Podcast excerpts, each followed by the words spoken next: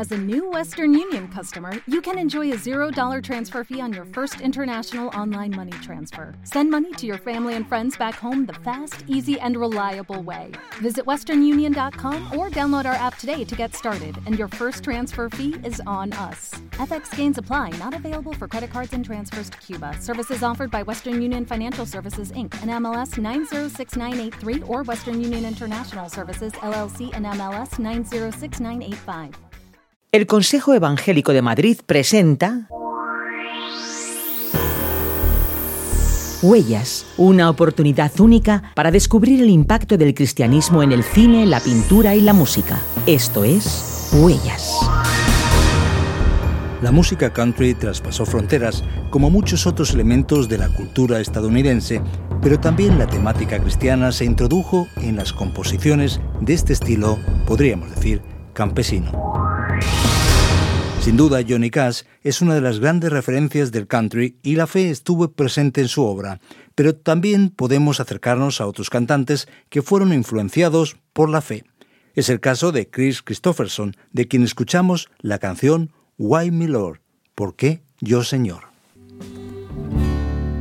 Why me Lord, what have I ever done deserve even one of the pleasures I've known. Tell me, Lord, what did I ever do that was worth loving you? Or the kindness you've shown? Lord,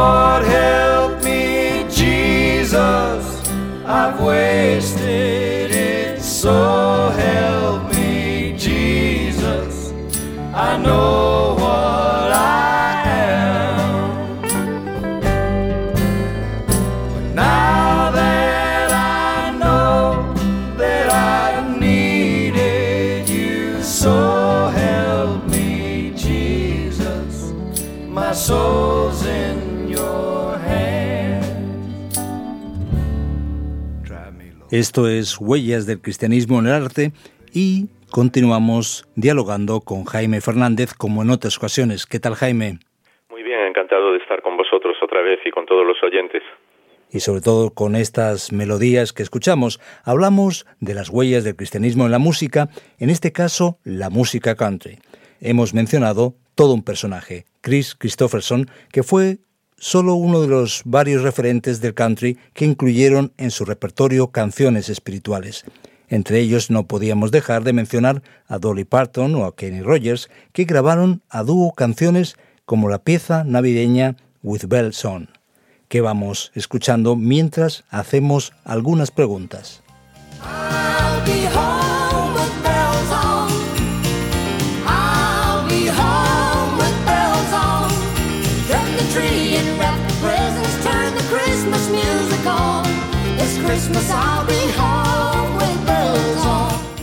Bueno, con campanas o no, nos podemos preguntar por qué la espiritualidad parece estar tan presente en la música country. Bueno, era una, un estilo y sigue siendo un estilo de, de canción, de música, que estaba en lo más profundo de- del pueblo, en lo más profundo del corazón, incluso de zonas de Estados Unidos donde todavía la propia ciudad, digamos, todo el mare magnum de las cosas, de las luces, de, de- las cosas que nos ciegan en, en las ciudades, llega. Entonces, eh, el estilo country es un estilo absolutamente radiante, impresionante por, por ese estilo de música que sale del corazón. Y no solamente en las canciones más, digamos, movidas o con un ritmo más desatado como nosotros solemos asociar el country, sino también con esas melodías que son realmente impresionantes. Por eso, en la música country, desde sus orígenes, se habla de Dios, porque es exactamente lo que las personas tienen dentro, ah, en, en lo más profundo de- del pueblo, por decir de alguna manera.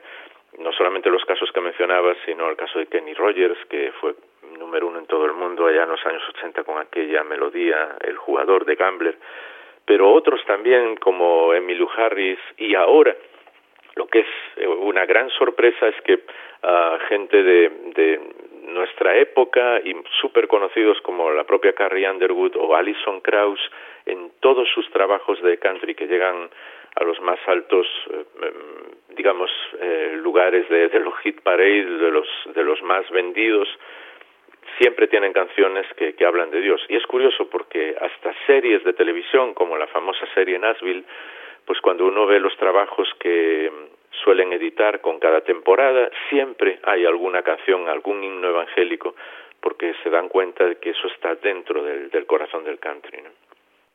En el contexto de mitad del siglo XX, ya en los 60, otro estilo destaca, y eso nos remite a la música tradicional del campo, de la tierra. Hablamos del folk, un estilo en el que la canción protesta encontró un lugar y del que Bob Dylan es sin duda el máximo referente.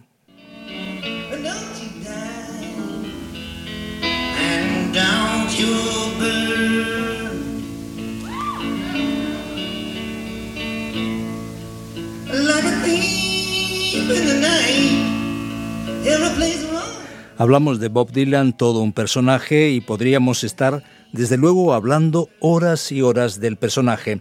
Pero Bob Dylan experimentó lo que se conoce como una época cristiana de la que viene la canción que estamos escuchando, Cuando él vuelva. ¿Cómo fue ese periodo en su vida?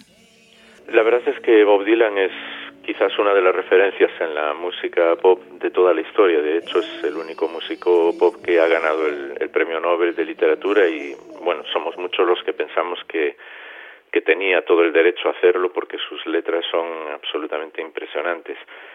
Él fue ya desde el principio, desde sus primeros trabajos, alguien que siempre estuvo buscando la verdad. Esa búsqueda de la verdad le llevó eh, no solamente a denunciar muchas situaciones diferentes, sino a una búsqueda interior eh, dentro de sí mismo y en el exterior para saber la verdad, eh, no solamente la verdad de los detalles de algunas situaciones, sino la verdad en sí misma. Ahí llegaron los años 80, cuando él comenzó a, a ver realmente que, que Jesús, Jesús de Nazaret, era mucho más que un personaje histórico. Es curioso porque a lo largo de la carrera de Bob Dylan él tiene más de 100 canciones en las que tiene referencias bíblicas, así que es una persona que mm, ha leído la Biblia y que también ha buscado la verdad en, en la palabra de Dios, pero esa época muy determinada con el Slow Train Coming, con Saved, eh, con dos o tres trabajos que siguieron vendiendo igual eh, como toda la, la discografía de Bob Dylan, aunque se ganó bastantes enemigos, entre comillas, entre muchos de sus seguidores que pensaban que, que, bueno, que era eso del cristianismo. Pero lo que es curioso son dos cosas. Primero, que a nivel musical sigue expresándolo de una manera absolutamente impresionante.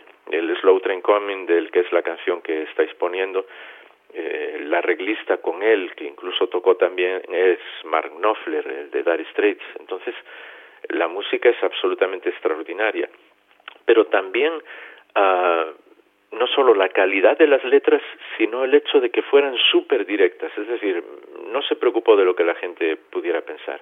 Y habla de Dios a nivel personal, habla de que tienes que eh, tomar una decisión, habla como esta canción que estamos escuchando de que un día Jesús va a volver y que hay que estar preparados, es decir, como dicen eh, gente joven no se cortaba un pelo, ¿no? Y, eso realmente es digno de, de, admirar. Hasta dónde llegó en, en su decisión personal eh, no lo sabemos, porque sigue aún en el día de hoy poniendo referencias bíblicas en sus canciones. ¿no?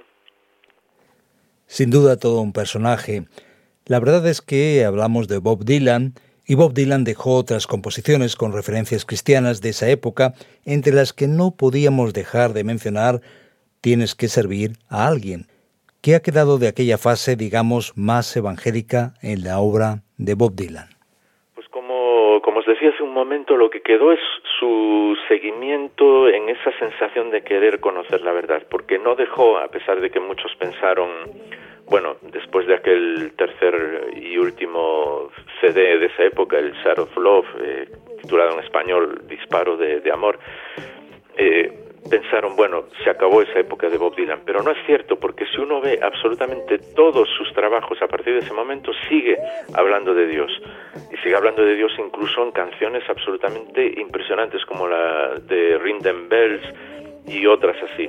Y siguió hablando de, de Dios, eh, digamos que a su manera. Una vez en, como portada de Rolling Stone, de la revista Rolling Stone, apareció una de sus frases más famosas mm, cuando él dice, pues cualquier predicador, sea quien sea, debería decir, no me sigáis a mí, seguid a Cristo. Esa sensación de seguir al Señor, de seguir a Cristo, de buscarle, de hacerle caso, de ver todo lo que Él enseñó, de cómo puede transformar la vida, yo creo que es lo que queda de esa época de Bob Dylan, que todos también deberíamos quedarnos. ¿no?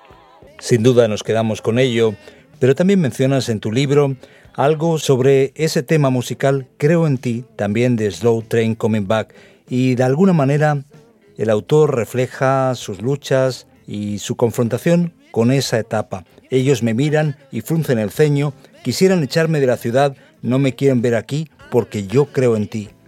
La verdad es que quizás sus creencias y su fe le pasó factura.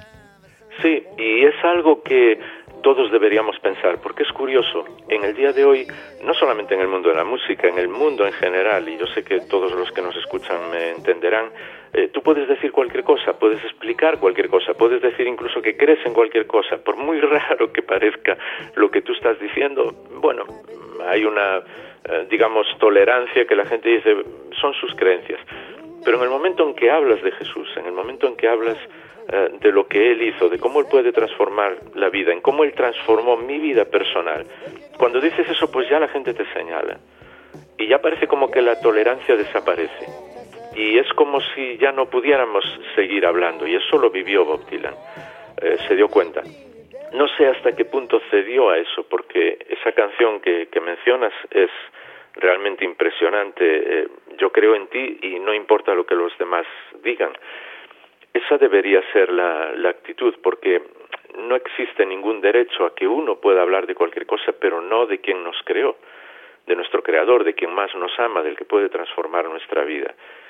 No importa si a veces nos miran de una manera rara, sea como sea, o por la música, como en esa canción, o en cualquier circunstancia de la vida tenemos que tomar fuerzas para decir, no, yo creo en Jesús, yo creo en Él, Él transformó mi vida y, vamos a seguir adelante y vamos a seguir derrochando amor, porque eso fue lo que el Señor nos enseñó. Incluso nos dijo que amáramos a nuestros enemigos, imagínate. Y vamos a seguir viviendo de esa manera, le parezca mejor o peor a, a quien nos, nos escuche o a quien esté con nosotros, ¿no? Pero no tanto con una sensación de dejar a los demás a un lado, sino todo lo contrario, amándolos más todavía y viviendo más como el Señor Jesús dijo, de una manera tan extraordinaria y ayudando y haciendo que este mundo sea lo mejor posible. Eso realmente es el, el Evangelio. ¿no? Muchas gracias, eh, Jaime, por hablar, entre otros, de Bob Dylan y recordarnos también la verdad del Evangelio.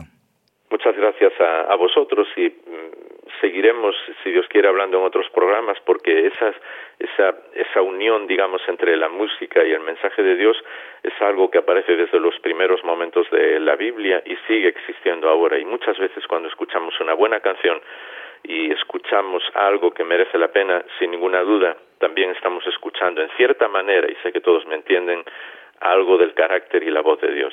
Si te parece, terminamos escuchando ese tema musical, I Believe in You, creo en ti.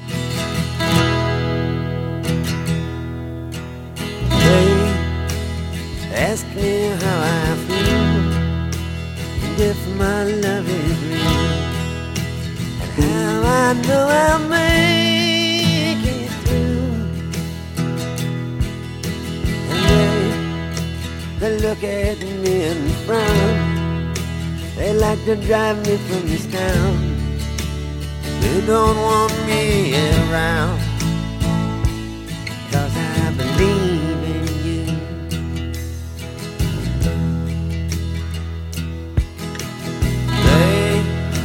They show me to the door. They said don't come back no more. Cause I don't feel like they'd like me to. And I, I walk out on my own, a thousand miles from home. But I don't feel that alone. Cause I believe